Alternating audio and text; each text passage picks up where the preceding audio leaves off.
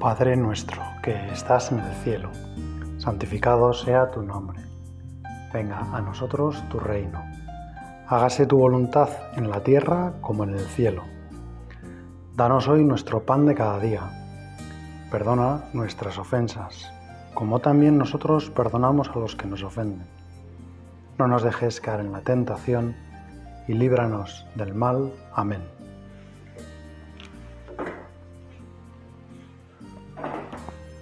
Danos hoy, Señor, nuestro pan de cada día. Ahora yo tengo la suerte de hacer este rato de oración delante de ti, Jesús, en el sagrario, a unos pocos metros físicamente de ti. Y cada uno lo hacemos en donde estemos en este momento, pero todos unidos en Cristo al resto de la Iglesia. Y por eso hoy pedimos, al comenzar este rato de oración, que nunca nos falte el pan de la Eucaristía, que nunca le falte a la Iglesia, Señor, este maná, este pan de los ángeles, este manjar de los manjares que nos has regalado, que nos da fuerza en el camino, que nos da sostenimiento en nuestra misión para continuar la misión de la segunda persona de la Santísima Trinidad en la tierra, de Jesús. Gracias Señor por este pan que nos das cada día y gracias Señor porque sabemos, gracias a este pan, que tú estás con nosotros, que no nos abandonas, que eres fiel. A veces nos acostumbramos a verlo todos los días nos acostumbramos a tenerlo tan accesible, a tener tan fácil la línea directa, a poder concertar una cita contigo sin hacer ninguna cola, sin esperar siquiera que el teléfono dé un tono. Nunca contigo, Señor, nos salta el contestador.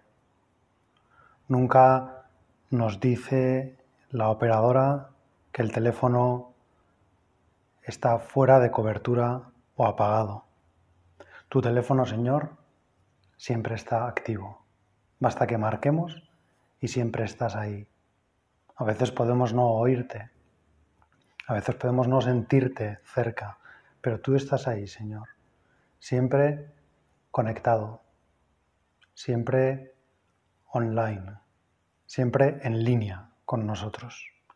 Y por eso, Señor, gracias. Gracias, gracias y mil veces gracias. Aunque me pasara toda la vida dándote gracias por este pan que nos das, no conseguiría, Señor, ser lo agradecido que tú te mereces. Y hoy, Señor, quiero hablar contigo precisamente de esto, del agradecimiento, de cuánto es mi agradecimiento a ti, por supuesto, pero también a tu Iglesia Santa. ¿Cuántas veces, Señor, yo me paro a darte gracias por este instrumento formidable, este sacramento universal de salvación que nos has dejado en tu Iglesia? Y tengo como una forma buenísima de comprobar hasta qué punto mi ofrez, mi agradecimiento, es profundo, mirando cómo cumplo uno de los mandamientos de la Iglesia, en concreto el quinto, el último, ayudar a la Iglesia en sus necesidades. Puede parecernos que no tiene mucho que ver con el agradecimiento y sin embargo, si lo pensamos un poco, si lo hablamos contigo, Señor, con sinceridad, podemos descubrir que no es tan difícil como pensábamos ayudar a la Iglesia, sostener la misión de tu Iglesia, colaborar con las necesidades de tu Iglesia. Creo que lo primero que podemos hacer para rezar esta rezar y hablar contigo, Señor, de este tema es hacer alguna clarificación terminológica. Aunque parezca un poco académico, pienso que nos puede ayudar también a hacer la oración. Ayudar a la Iglesia en sus necesidades no puede, o mejor dicho, no debería ser entendido únicamente en las necesidades económicas. La Iglesia tiene muchas necesidades, no solo económicas. Nuestra colaboración económica con la Iglesia es cierto que es una parte de la colaboración económica, de la colaboración, del sostenimiento de la Iglesia. Pero la Iglesia necesita mucho más que nuestro dinero que nuestros recursos, necesita mucho más nuestro tiempo y nuestro talento. Tu Señor, para desarrollar la misión que quieres que la Iglesia lleve a cabo, sobre todo lo que necesitas es mis talentos, mi tiempo, mi dedicación de alma y cuerpo a esta misión, sin que eso signifique ocupar ningún cargo en la diócesis, en la parroquia, en el movimiento, en la asociación a la que quizá pertenezco.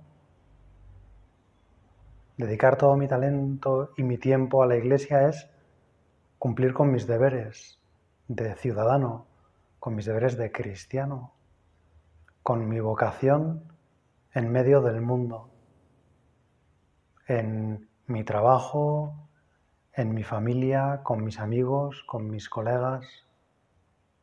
Ahí sostengo a la iglesia, ahí le doy a la iglesia lo mejor que tengo, mis talentos, que no son para mí, Señor, son dones que tú me has dado para que yo los ponga al servicio de tu misión, para que yo haga la iglesia en el rincón que me has entregado para que yo lo realice por supuesto en unión con toda la Iglesia. Así hemos empezado nuestra oración, queriendo unirnos ahora a toda la Iglesia, empezando por el Papa y llegando hasta el último bautizado que ha recibido el bautismo en estos días pasados.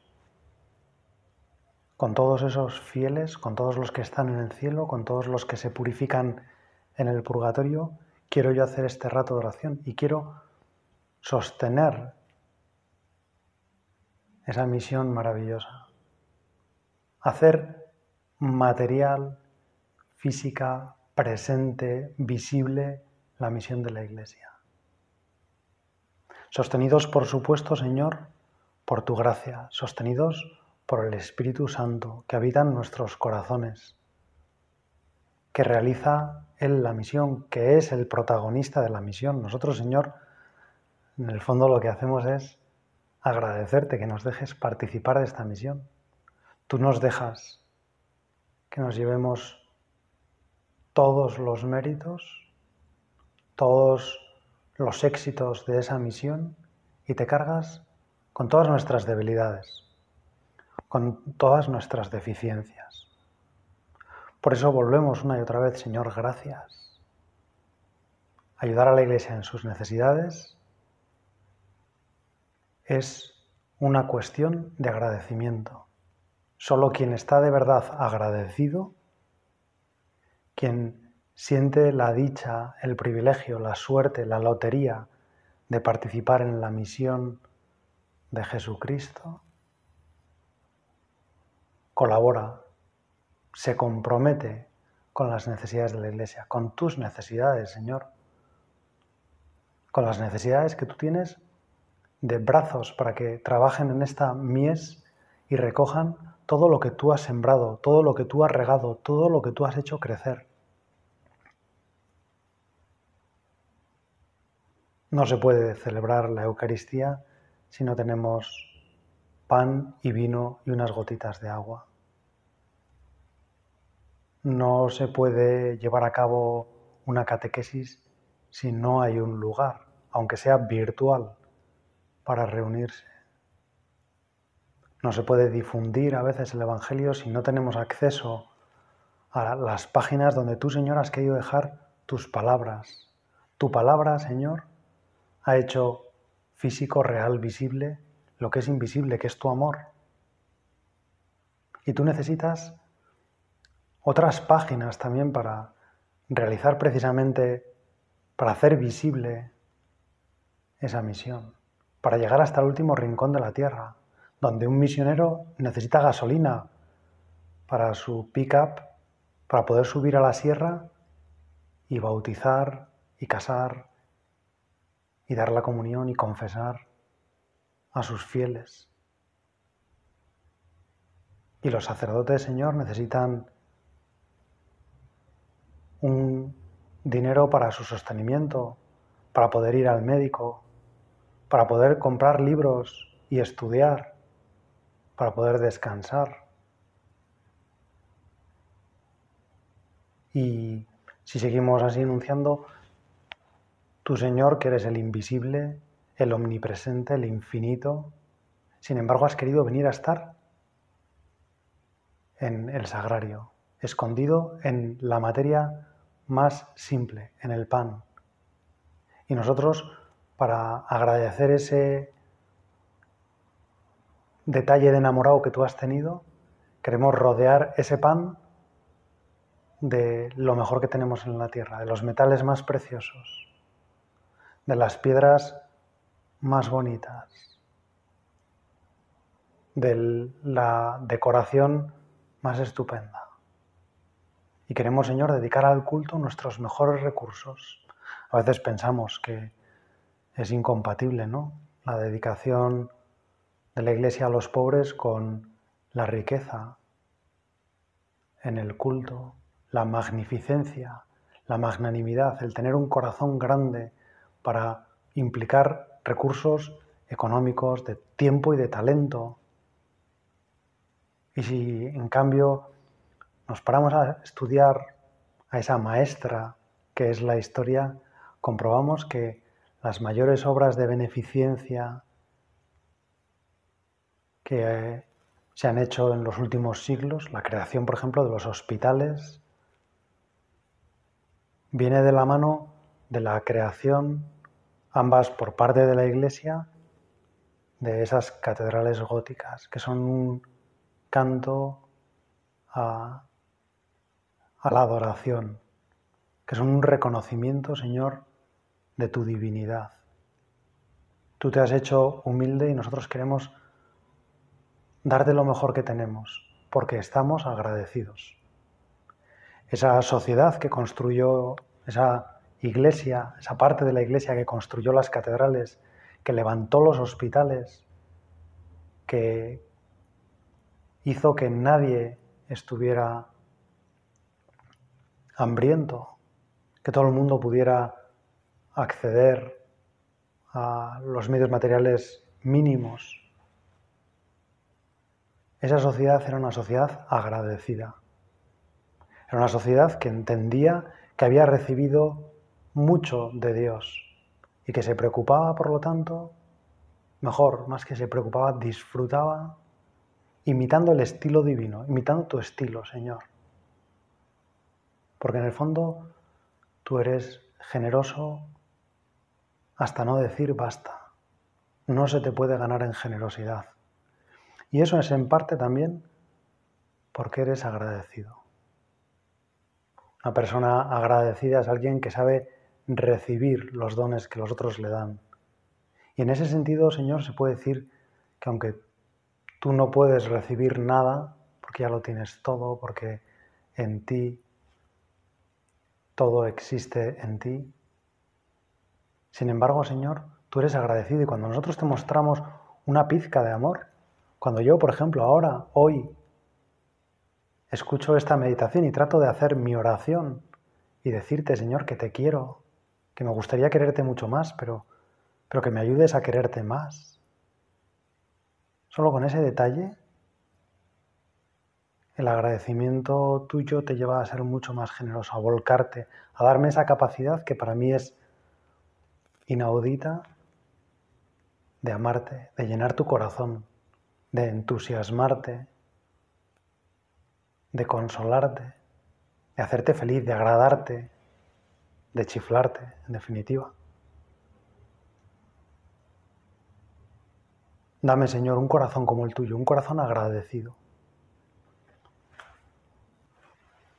Dame, Señor, una mirada como la tuya para descubrir todos los dones que he recibido de mis padres, de ti, por supuesto, porque todo don tiene en ti su origen, de mis padres, de mis hermanos, de mis amigos, de quienes sin conocerme me cuidan porque recogen la basura cada noche de las calles, porque cuidan por mi seguridad, porque programan mi educación. Señor, gracias porque hay tanta gente que cuida de mí, que hace que yo pueda estar aquí ahora rezando. Tanta gente que me ayuda, que me quiere, que se vuelca conmigo sin conocerme, mis profesores, mis amigos, todos los antepasados que me han transmitido tantas y tantas maravillas, Señor, que han hecho obras maravillosas sin pensar en ellos mismos, sino pensando en las generaciones que vendrían. Gracias, Señor. Ya voy sintiendo tu ayuda y ya me doy dando cuenta de que es una maravilla ser agradecido. Es una maravilla aprender a reconocer tantos bienes como me has dado. Es una maravilla no quedarme a veces en lo que me falta, no pensar que, o no compararme, que tengo menos que otros y entonces solo me fijo en lo que no tengo. Es una maravilla, Señor, no tener tiempo más que para dar gracias. Porque no es algo ingenuo, no es algo irreal, no es algo utópico. La realidad es esa, Señor, que yo vivo rodeado de regalos, vivo bañado en dones, en gracia, en cosas que no he hecho yo y de las que no quiero apropiarme, Señor. Quiero recibirlas siempre como un regalo, quiero no acostumbrarme a todo lo que me das, Quiero no acostumbrarme a la vida que ahora tengo, Señor, y que no sé si esta noche vendrá tu llamada definitiva. Pero mientras la tengo, quiero no acostumbrarme a ella, quiero agradecértela, Señor. Quiero agradecerte la fe, porque hay tantos millones de almas que no te conocen, Señor. Quiero agradecerte mi vocación. Todos tenemos una vocación, de nadie se olvida el Señor. Y yo querría, Señor, ante todo esto que me has dado, me encantaría colaborar un poco contigo. Decía San José María que dar es propio de enamorados. Y tú lo sabes, Señor, y por eso me pides cosas. Porque sabes que yo también voy a ser muy feliz porque hay más alegría en dar que en recibir. Lo dices tú, son palabras tuyas recogidas por San Pablo.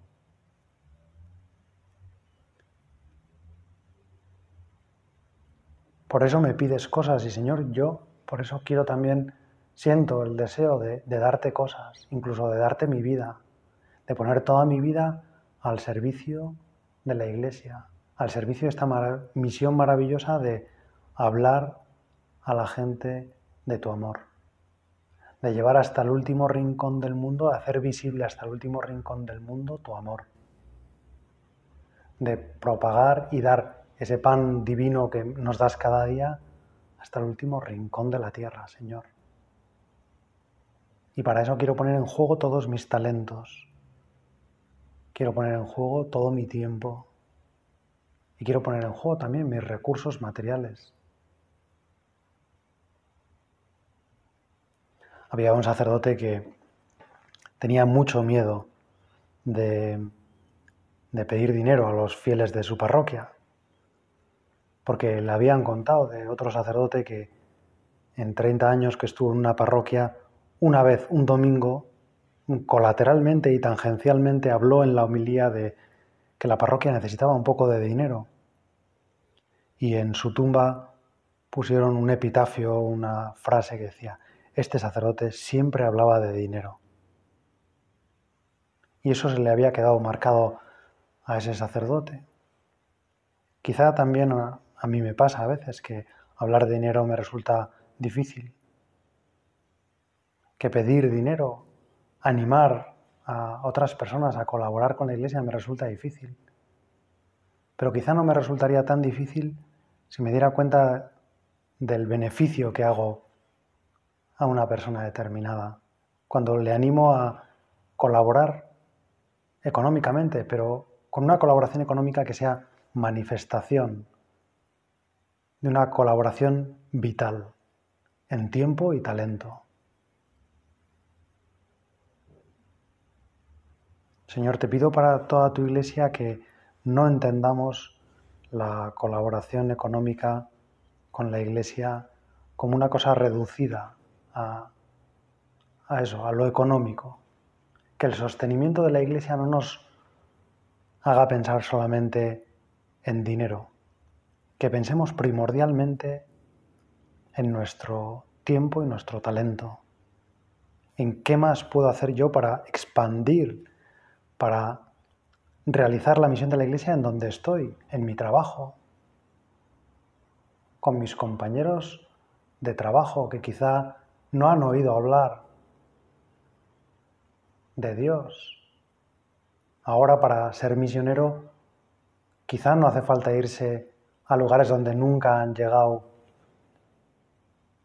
personas que, que pueden transmitir la fe. En nuestra misma sociedad, en nuestro mismo edificio, seguro que hay personas que nunca han oído hablar con verdad, con pasión de Jesús, de su amor. Y yo, Señor, quiero convertirme en un medio para que tú te hagas visible, para que tu misión se haga real, para que tú puedas volcarte en amor hacia muchas personas. Dame, Señor, esa fuerza que yo a veces no tengo. Dame, Señor, ese agradecimiento, ese corazón agradecido que me permita poner todo a disposición de la Iglesia. Y también, lógicamente, mi dinero. Si quiero saber más o menos hasta qué punto estoy dispuesto a colaborar con la Iglesia, al final el bolsillo siempre es un termómetro bastante revelador. Hasta qué punto considero la Iglesia como parte de mi vida, puedo mirar cuánto colaboro económicamente con la Iglesia y con otras instituciones, con otras iniciativas, con otros proyectos también personales, ¿no?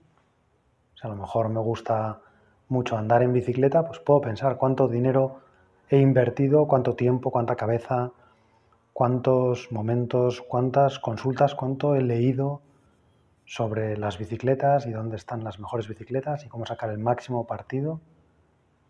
Y si lo comparo a lo mejor con el tiempo y el talento y también el dinero que he dedicado a la iglesia, pues puedo descubrir dónde está mi corazón. ¿Qué me llena más? ¿Esa afición? ¿O sacar adelante mi, vocación de cristiano?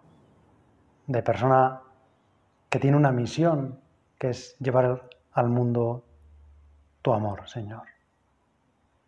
Quizá eh, mi problema no sea que tengo dinero y tengo que pensar en qué emplearlo, sino que no tengo dinero. Que a duras penas, Señor, llego a final de mes. Que cuando quedan ya unos pocos días antes de que me vuelvan a ingresar el sueldo, si es que tengo un sueldo, entonces pienso en colaborar con la iglesia y, y quizá no, no encuentro o me da vergüenza colaborar con tan poco con la iglesia que es mi madre. Señor, cualquiera que sea mi caso, por favor haz que siempre vaya primero a pensar en mi talento y en mi tiempo. Yo soy 24 horas al día, 7 días a la semana, apóstol. Tengo una misión que dura 24 horas al día, 7 días por la semana. Soy una farmacia de guardia porque mi misión no se reduce a mi colaboración si canto en el corro de la parroquia o si ayudo materialmente, pues con la limpieza en mi parroquia, o si doy catequesis, o si visito a algunos ancianos, o cuando voy a misa. Esa no es la única forma de realizar la misión de la Iglesia, de sostenerla. Yo la sostengo como una farmacia de guardia, siempre abierta, siempre en salida, siempre dispuesta a realizar mi misión. En cada segundo, en este segundo que pasa ahora, yo estoy realizando mi misión, Señor, porque unido a ti, juntos construimos la iglesia, porque unido a ti hago lo que edifica la iglesia, que es la Eucaristía. Porque uniendo mi vida, todo mi día, a lo que el sacerdote toma en la patena, al pan que se ofrece, mi vida adquiere un significado, un significado muy profundo. Es un sacrificio agradable a ti, Señor. Es parte de tu misión. Es la creación, la construcción, la expansión del reino de Dios en la tierra. Ya sea, Señor, que no tengo mucho tiempo o que pienso que no tengo mucho talento o que no tengo mucho dinero. Lo poco que puedo, Señor, lo pongo. Jesús dejó muy claro que aquella pobre viuda había colaborado, la que echó unas monedas insignificantes en el gazofilacio, en la hucha que estaba en la entrada del templo, había colaborado muchísimo más que los demás, porque ella había dado todo, porque Dios no mira las cantidades, porque Dios no contabiliza como nosotros, porque aquella mujer con esas dos monedas que hacen la cuarta parte de las, había dado todo su corazón, todo lo que tenía, hasta lo que necesitaba. Aquellos otros hombres que echaban monedas contantes y sonantes de plata, de bronce, que se echaban el gazofilacio, que era como una especie de trompeta invertida y que sonaban fuertemente, aquellos dieron lo que les sobraba. Señor, si yo pienso en mi colaboración, en mi sostenimiento de la Iglesia en términos solamente económicos, posiblemente dé lo que me sobra.